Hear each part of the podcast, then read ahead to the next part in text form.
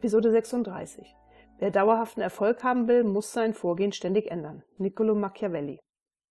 Das ganze Wochenende über geht Bernd Kraus die mit Frank Weisnecker besprochene Strategie hinsichtlich der weiteren Vorgehensweise mit Rom Kim nicht mehr aus dem Kopf. Wie soll er diese bloß seinem Vater sagen?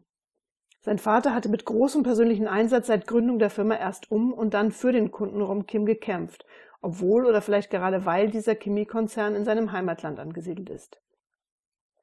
Über die Jahre ist eine sehr vertrauensvolle, fast persönliche Beziehung gewachsen. Probleme jedweder Art wurden praktisch auf dem kleinen Dienstweg zuletzt zwischen Konstantin Roybu, dem CEO des Chemiekonzerns, und seinem Vater bzw. Franz Großmann geregelt. Bernd seufzt innerlich. Franz Großmann, ein weiteres und nicht zuletzt für seinen Vater ebenfalls großes Thema. Auch wenn sein Vater nicht sonderlich viel über sein Gespräch in der vergangenen Woche mit Großmann erzählt hat, mussten dabei doch wohl deutliche Worte gefallen sein so dass Franz Großmann seit diesem Zeitpunkt das Firmengelände nicht mehr betreten hat. Bis vor zwei Wochen war das noch unvorstellbar. Selbst ein Zahnarztbesuch wäre ihm beinahe lieber als das morgige Gespräch mit seinem Vater. Als Bernd nach einer sehr unruhigen Nacht am Montag mit seinem Vater und Frank Weißnecker zusammenkommt, greift er zunächst noch einmal kurz den Ausgang des Bankengesprächs im Frühjahr auf und stellt zudem klar, dass ein Kredit auch heute nicht zu bekommen ist. So begreift auch sein Vater schnell, dass sie nur noch auf anderem Wege irgendwie zu einem positiven Ausgang dieser verfahrenen Situation gelangen können. Der alte Kraus hört sich die Vorschläge an, doch beim vierten Punkt verfinstert sich seine Miene drastisch. Rom Kim an einen längerfristigen Liefervertrag binden? Bislang lief alles ohne irgendwelche Verträge, und zwar vortrefflich. Man konnte und vertraute sich und handelte nach dem Gentleman's Agreement. Der Händedruck zählte noch was. Frank Weißnecker greift das Argument seines Schwiegervaters auf und erläutert, dass ein Vertrauensverhältnis sicher eine hervorragende Grundlage für die weitere Geschäftsbeziehung darstellt.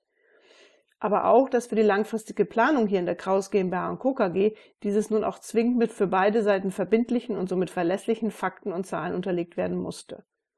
Und damit sich Konstantin Reubu selbst ein Bild von den Veränderungen und Fortschritten hier machen kann, schlägt Bernd vor, diesen möglichst früh im nächsten Jahr zu einem Unternehmensbesuch nach Graz einzuladen. Gerade mit Hinblick auf die positiven Erfahrungen in Bezug auf das Nachaudit und das Ergebnis des Besuchs der Delegierten von Joha.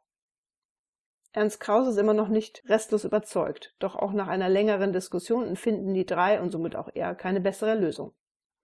Während Bernd und Frank die letzten Details abstimmen, schweifen Ernst Kraus Gedanken ab. Was hätte wohl Franz Großmann zu diesem Vorgehen gesagt? Im Grunde genommen kann Ernst sich diese Frage selbst beantworten.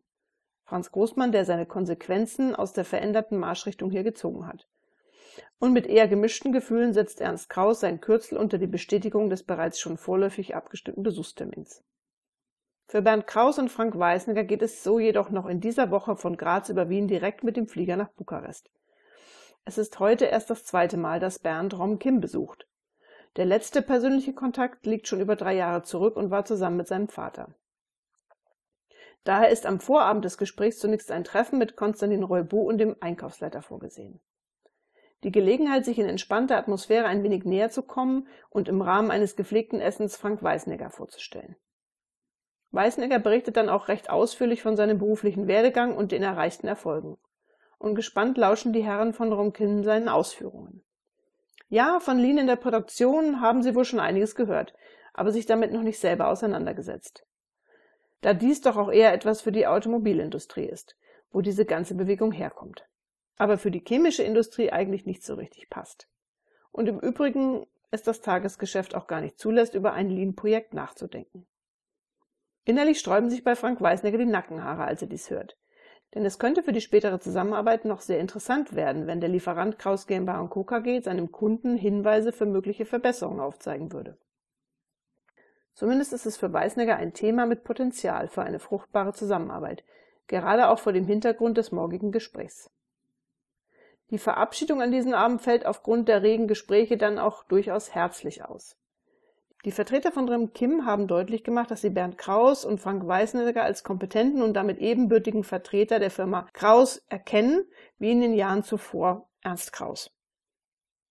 Eine erste überwundene Hürde, die Bernd und Frank tief durchatmen lässt. Dies und die Tatsache, dass bislang niemand nach Franz Großmann gefragt hat. Einen der schlafenden Hunde, den sie wirklich nicht wecken wollten.